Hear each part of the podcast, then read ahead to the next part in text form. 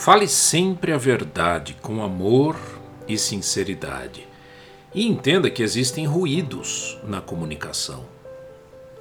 Os ruídos físicos são os barulhos, os psicológicos são as emoções, os fisiológicos têm a ver com o nosso corpo e os semânticos com o idioma.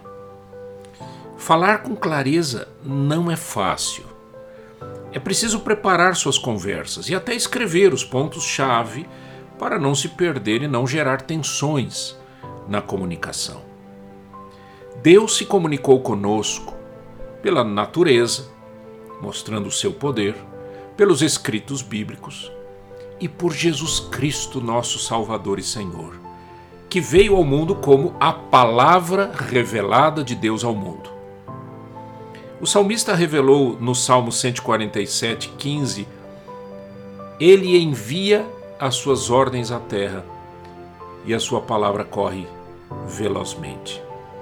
E assim aprendemos com Deus que comunicação é fundamental.